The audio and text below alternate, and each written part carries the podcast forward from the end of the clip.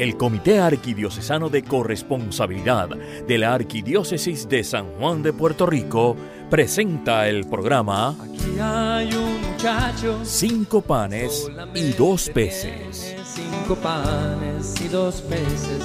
Más que es eso para tanta gente. Para amar al Señor con todo lo que somos y tenemos.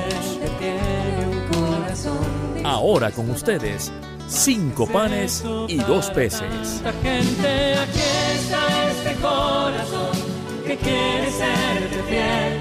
Más que es eso, si no te tiene a ti. Si no te tiene a ti. Hermanos, bienvenidos a Cinco Panes y Dos Peces, el programa que cambiará la manera en que le servimos al Señor, siempre buscando conocer mejor la corresponsabilidad, que es ese estilo de vida que nos permite acoger todo como don de Dios y amar al Señor con todo lo que somos y tenemos. Hoy tenemos nuevamente con nosotros a la licenciada Joan Mulet, notario adjunto del proceso de canonización de la Madre Soledad Sanjurjo Santos, sierva de María y sierva de Dios, porque el proceso ya está corriendo. Así que por eso se llama sierva de Dios también, se le puede eh, referir a ella con ese título. Así que otro programa muy interesante, ya como saben ustedes, hemos hecho uno anteriormente y en este segundo programa queremos seguir profundizando en la figura de la Madre Soledad. Este, vamos entonces a dar inicio a nuestro programa, eh, como siempre, como ya es costumbre, invocando al Espíritu Santo. Espíritu de comunión, alma y sostén de la Iglesia, haz que la riqueza de dones que continuamente das a cada uno sea reconocida, acogida y compartida generosamente según tu voluntad.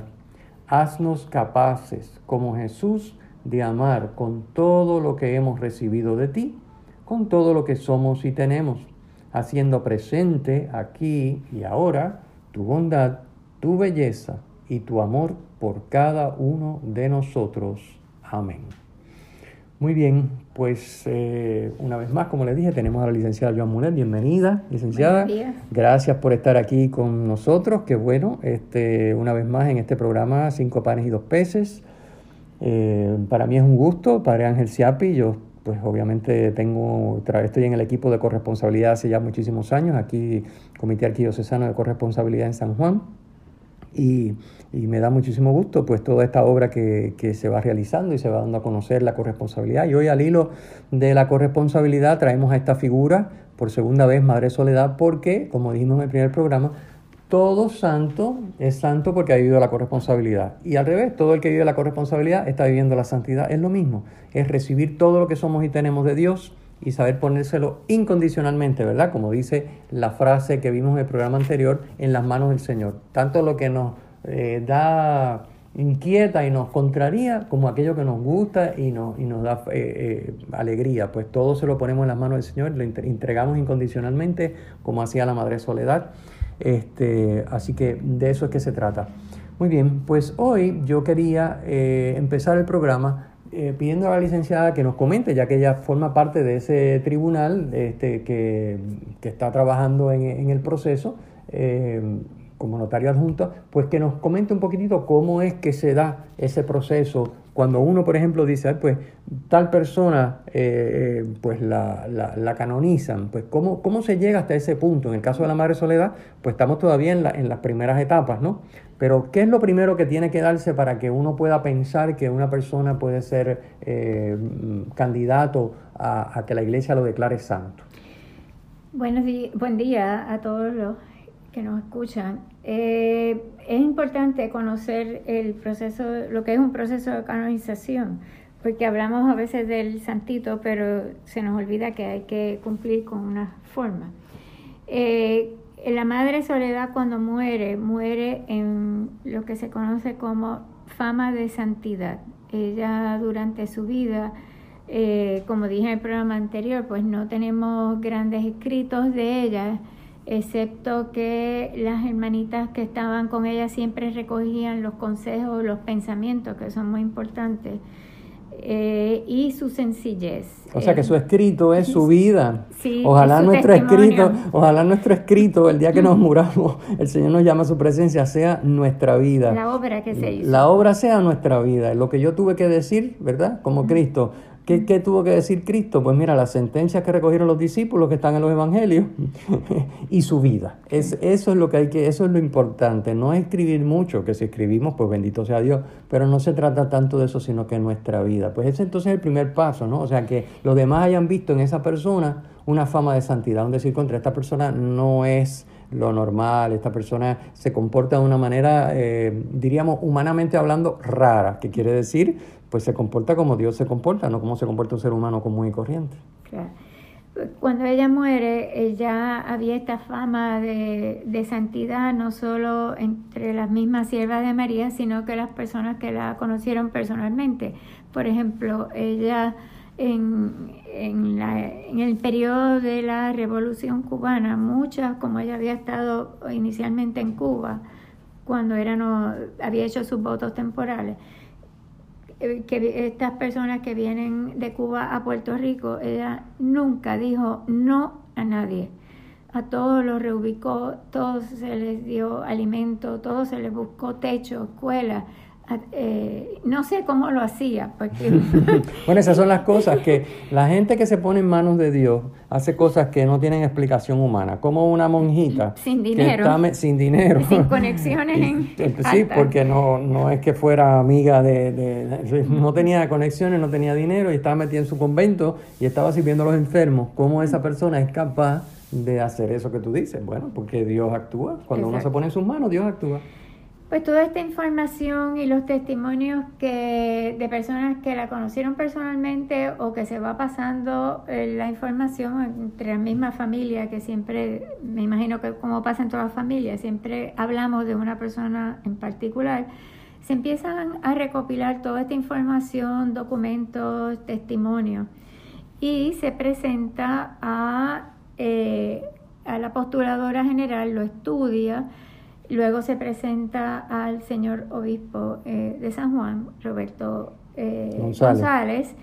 y él aprueba, después que estudia el proceso investigativo que se le ha presentado, él aprueba o no aprueba el proceso, lo aprueba y eh, se presenta entonces en Roma la causa de los santos. Okay. O sea que tiene que tener el visto bueno del obispo, en este De- caso del de- lugar- del de- lugar donde ella muere, Correcto. que es San Juan, y por lo tanto le corresponde al arzobispo de San Juan, Roberto González. Muy bien.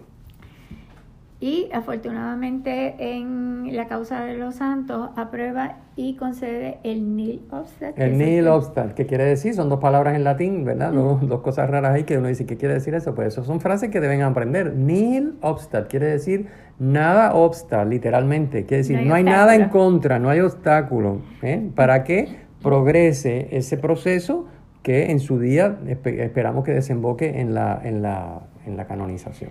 Ay, eso esperamos todos con el favor de Dios. Ese proceso da inicio a la ceremonia de apertura el 24 de febrero del 2004, en el cual el reverendo obispo eh, Roberto González en la Catedral de San Juan se celebra la misa y se juramenta a los miembros que fueron seleccionados para formar el tribunal eclesiástico que va a entender en todo el proceso de, en esta primera etapa de, eh, la, de canonización de la Madre Soledad Sanjuro. Los nombres eh, de los titulares nombrados es Monseñor Mario Guijarro, eh, Corso, delegado episcopal, el- el- la función de Monseñor Guijarro como si fuera el juez presidente del, del tribunal. Representa al obispo, por eso se llama delegado episcopal. Exacto. El reverendo padre Mario Mesa Caparrós, que era el promotor de justicia, el- lo que sería el equivalente al fiscal en, en un procedimiento civil. El reverendo padre eh, Pedro Reyes, notario actuario, que como todos los documentos que se llevan ante el tribunal para dar fe y constancia de que son legítimos su contenido, el notario tiene que notarizar y su- una servidora que es el notario adjunto que asiste al padre eh, Asiste al Padre Pedro y asiste en todo lo demás que haga falta hacer, porque para eso estamos, ¿verdad? Relativamente se hizo ese proceso de recopilar toda la evidencia bastante rápido. Fue abundante la, la evidencia y como ella muere en el 73, que siempre tenemos que tener en mente que es una santita del siglo XX.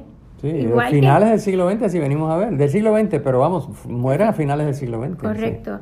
Y, casi todos los otros tres que además que, tenemos de ella son unos ejemplos eh, que nos podemos identificar muy fácilmente con ellos y son modelos fáciles de seguir. Está en nosotros seguirlos. Claro y eh, ya habíamos eh, terminado el proceso, si yo no me acuerdo y la mente no me falla, fue como para el 2000, eh, mi padre 2007, 2007, cierra el proceso, tengo entendido. Sí, es que ya en el 2009, entonces ya el, la causa de los santos lo aprueba. O sea que hasta el 2007 está el, este tribunal que nos has mencionado aquí a nivel diocesano recopilando información, preparándola, encauzándola y, y, montándola en el formato que hace falta, este, depurándola, constatando que todo es verídico, verificando, documentando, para entonces crear un documento que se le pasa a la postuladora, ¿no es cierto?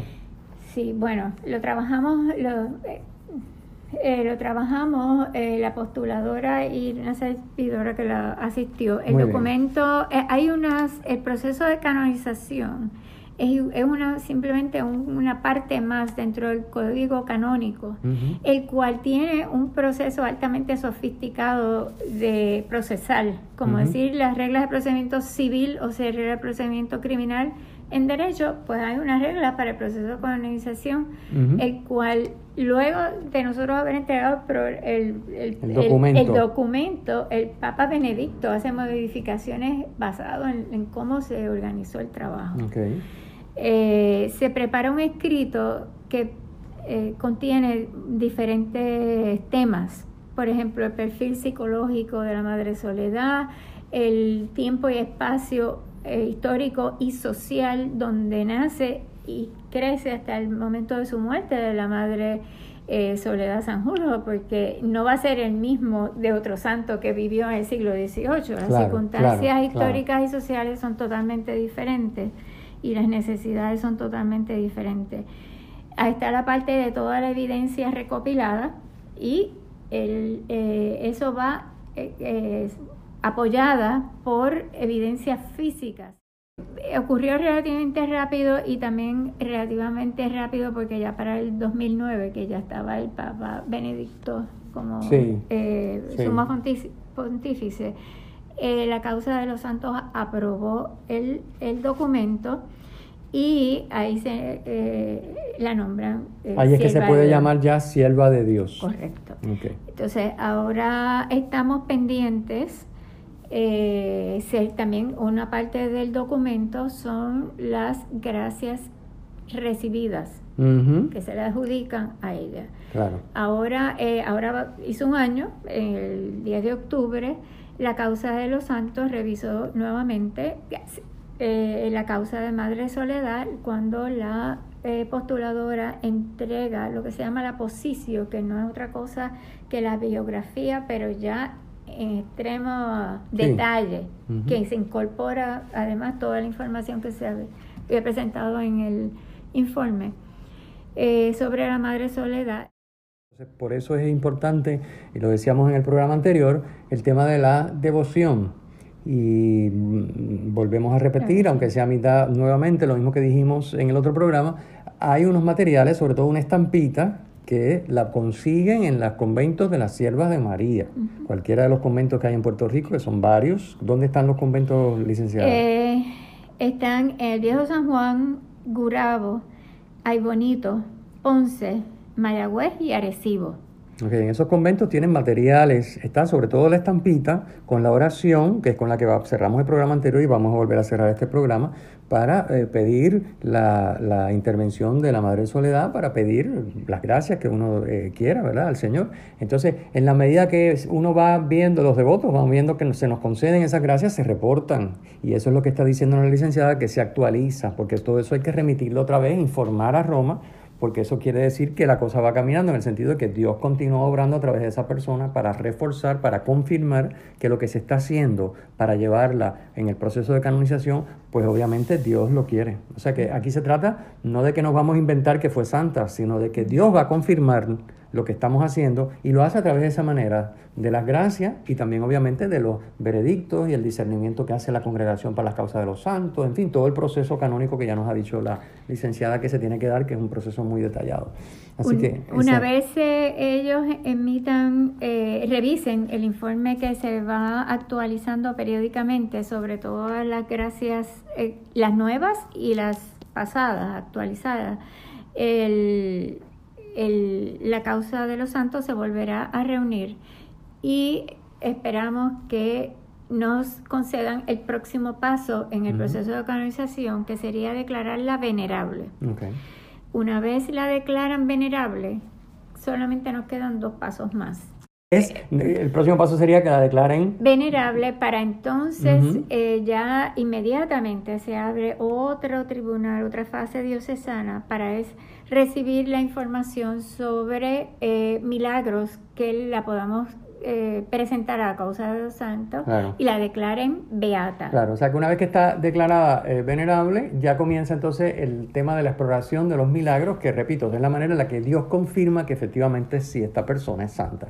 Entonces hay un milagro que hace falta documentar exhaustivamente, tremendamente, ¿no? Por eso no es fácil esto pero bueno, es la manera de que humanamente nos cercioramos de que sí, Dios efectivamente nos dice, sí, esta persona es santa. Entonces ese milagro la convierte entonces en beata. Correcto. Y entonces vendría luego un segundo milagro, una vez que sea declarada beata, que la convierte entonces ya en santa. Eh, la canonización. La canonización, lo que llamamos la canonización, que ya se le puede llamar entonces santa. Entonces, fíjense ustedes que ya nosotros tenemos al beato Carlos Manuel, que ya pasó Ve, siervo de Dios, venerable, y ya tiene ese primer milagro documentado y aceptado por Roma, por eso es beato. Es beato. estamos esperando el segundo milagro, que también eso le recomendamos a nuestros amigos corresponsables. La devoción al beato Carlos Manuel es bien importante. Bien, importante. Porque se trata de lograr documentar esa segundo, segunda intervención, ese segundo milagro que es el que lo va a llevar a los altares ya como, como santo. y es importante señalar para el público que ese es ese milagro tiene que ocurrir una vez se cierra el, la etapa de la beatificación. Empieza a correr el periodo nuevo y es después en ese periodo. Sí, que no es en cualquier momento que uno saca ahora de la manga un milagro. No, no, no. Tiene que ser dentro del periodo y tiene que cumplir con todos los requisitos para que la iglesia lo considere un milagro. Porque no es que yo diga, ay, esto fue milagroso. No, no, no, no. No, no funciona así. Hay toda una serie de procesos bien estrictos que definitivamente descartan cualquier explicación humana o natural y, que se ve que tiene que ser Dios. Es correcto. Eh, eh, ustedes se preguntarán, pero ¿por qué eh, es rápido y otros santos a lo mejor tardaron más de 100 años? Pues mire, por la tecnología. Que podemos, una vez se reporta, si el proceso se mueve más rápido, se puede preservar toda la parte científica, los, los testimonios, cuando las personas están vivas todavía.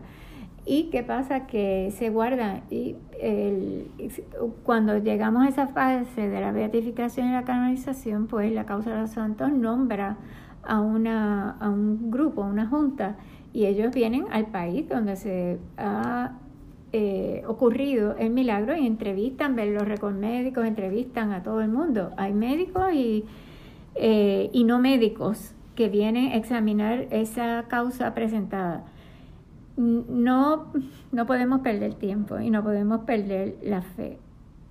Eh, eh, tenemos la tecnología a nuestro lado que nos ayuda. Y tenemos el interés de parte de el eh, Papa Francisco en, y lo tenía Juan Pablo II también y Benedicto Pablo VI es estos son ejemplos que nos van ayudando a nosotros a, son, son modelos, son, modelos primero y luego son intercesores. Es decir, el tema de los milagros lo que supone es que hubo una intercesión clara por conducto de esta persona. Eh, que, no tiene una explicación que no hay una explicación humana para ella no existe o sea no hay ciencia ni hay expertos ni hay peritos que pueda dar una explicación razonable y lógica entonces se descarta todo y ahí entonces decimos bueno pues fue Dios que intervino Y Dios interviene y es por intercesión de esta persona, porque se le pidió la gracia, se encomendó la persona a, esta, a, la Madre Soledad en este caso. Hay otra cosita que quería señalar. Es importante cuando ustedes pidan, aunque no tengan su estampita, ustedes simplemente cierran los ojos y, tienen una intención y se, quiere, se quieren pedir, eh, encargar a Madre Soledad para que ella interceda cuando le pidan algo a Madre Soledad, igual que a cualquier otro santo, igual a Charlie o a Santa Teresa del Niño Jesús, por ejemplo, le rezan al santo, le pueden rezar al Padre, le pueden rezar a la Virgen, al Espíritu Santo, pero no le pueden rezar a dos santos a la vez. Tiene que ser un santo nada más. Sí, obviamente si queremos eh, tener claro el tema de, de que el milagro cuente, pues tiene que ser en ese sentido, fíjense que lo que se trata es de que con ese milagro Dios eh, acredita que esta persona es santa, o por lo menos que en este caso el primer paso sería beata. Eh, obviamente tiene que ser un milagro que clarísimamente tengamos la certeza de que se le pidió, por ejemplo, en este caso a Madre Soledad, y luego lo otro, como ya decíamos, que se descarta cualquier tipo de explicación, que esto es una cosa que tiene que ser una intervención directa de Dios. Recuérdense siempre que el milagro siempre lo va a hacer el Padre. Y no quería que termináramos este segundo programa sobre Madre Soledad Sanjurjos este, sin que la licenciada Muller nos comente un poquitito de algunas de sus frases, porque son las que nos, por un lado nos recogen en la, diríamos, la temperatura interior de la Madre Soledad y por otro lado son cosas que nos estimulan. Hay, me estaba diciendo la licenciada fuera del aire que hay, unas hay unas citas aquí muy hermosas que tienen que ver con, un poquito parecida a la de la, que compartimos en el programa anterior, de abandonarse en Dios y de la confianza tan grande que ella tenía en el Señor y de que lo que Él haga está bien. Y yo pienso que es muy importante que todos cultivemos ese mismo tipo de, pensamiento y por eso le voy a pedir que nos lo comparte y nos lo comente. Eh, vivimos en un mundo donde hay mucho sufrimiento, donde hay muchas dificultades en todos los aspectos. Bueno, en Puerto Rico hemos pasado, después de los huracanes y el, el, el, huracán económico, el huracán de, climatológico y los, los, huracanes que seguimos teniendo, porque no, no, no estamos bien, no estamos, no estamos bregando bien, no, no, no, no hemos todavía, ha habido mucho cambio, pero todavía no hemos asumido eh, el, el, tema de decir, caramba, tengo que cambiar mi estilo de vida. No puedo vivir para mí, tengo que empezar a vivir para los demás. Eso todavía no está, a pesar de los cantazos que hemos cogido. Entonces hay mucho sufrimiento. Yo pienso que estas frases de la Madre Soledad eh, nos pueden ayudar. Así que, licenciada, compártanos un poquitito eh, pensamientos de la Madre que usted conoce también. Bueno, tomando, por ejemplo, haciendo referencia al huracán María, que que para mí, pues además de ser catastrófico, pues es eh, un evento extremadamente desolador que tiene unos efectos, por, va a tener efectos por mucho tiempo. hablo en mi calidad personal, porque uno cuando tiene la emergencia, uno resuelve, resuelve la parte material, pero la devastación y la soledad que queda interna eh, es fuerte. Y si pierdes familia o, pierdes eh, tu tu trabajo, pierdes tus amistades. Eh, la cosa es bastante más complicada. Las ayudas son bien recibidas, pero yo entiendo que eh, está en nosotros mismos eh, tratar de ayudarnos nosotros mismos porque la mejor ayuda es la del Padre. Y Él nunca nos defrauda. La madre Soledad, siendo huérfana a tan temprana edad, trataba a sus novicias y sus hermanitas como madre superiora que era y madre provincial. Así que ella siempre estaba preocupada por su la formación teológica y la formación humana que tenían que tener las hermanitas porque iban a ser mejor servidoras de Dios. En cuanto a, a los pensamientos que tanto me gustan de Madre Soledad, son eh, atemporales porque se aplican a cualquier situación en cualquier momento. Les leo uno, por ejemplo. No se desanimen ni sufran demasiado, que son cosas que el Señor permite que pasen de vez en cuando. a lo mejor ustedes piensan, pero me llevaron la casa, me perdí mi esposa o perdí mi hijo. ¿Cuánto eso? ¿Cómo el Señor va a permitir eso? Pues bueno, eso es algo muy teológico, muy espiritual. A veces hace falta una pérdida, un buen un golpe, un jamaquión, como decimos, para uno despertar, porque estamos en otra, en otra fase, en, otro letargo. en otra onda. Y el hecho que uno pierda algo tan grande como puede ser un familiar o pierda su casa, nos hace pensar y volverlo en el encuentro con el Padre que tanta falta nos hace. Y aquí la licenciada Mulet me trae la estampita donde está una oración hermosa, eh, mm, oración para pedir la pronta glorificación de la sierva de Dios. Entonces hoy en vez de hacer nuestra oración, la de siempre que hacemos, vamos a, vamos a dejar que la licenciada nos lea esta oración y nos unimos todos porque a la misma vez que oramos, dando gracias por este programa y por este ratito que hemos compartido, vamos a pedir esa glorificación, que la sierva de Dios, la Madre Soledad Sanjurjo, alcance la gloria y el honor de los altares. En nombre del Padre, del Hijo del Espíritu Santo. Amén. Padre lleno de bondad, que Madre Soledad Sanjurjo nos distes a conocer la riqueza de gracia que encierra una vida escondida con Cristo en Dios Concédenos esa fe inquebrantable que llenó y transformó su existencia, para que como ella sepamos descubrir tu presencia en nuestras vidas y nos consagremos en tu nombre al servicio de los hermanos, especialmente los más necesitados. Te pedimos que glorifiques a tu fiel sierva, Madre de Soledad Sanjurjo, y nos concedas la gracia que a su intercesión hoy confiamos hagan en este momento sus intenciones para tu mayor gloria y edificación de la iglesia. Amén. Concluimos nuestro programa de hoy recordándoles que pueden escribirnos y también para cualquier asunto, pregunta, duda o comentario sobre el programa de hoy de la Madre Soledad, pueden escribirnos a corresponsabilidad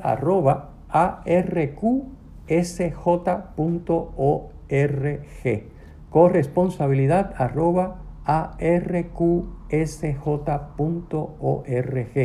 También les invitamos a visitar nuestra página web carcopr.org y seguirnos en Facebook y en Twitter bajo carcopr.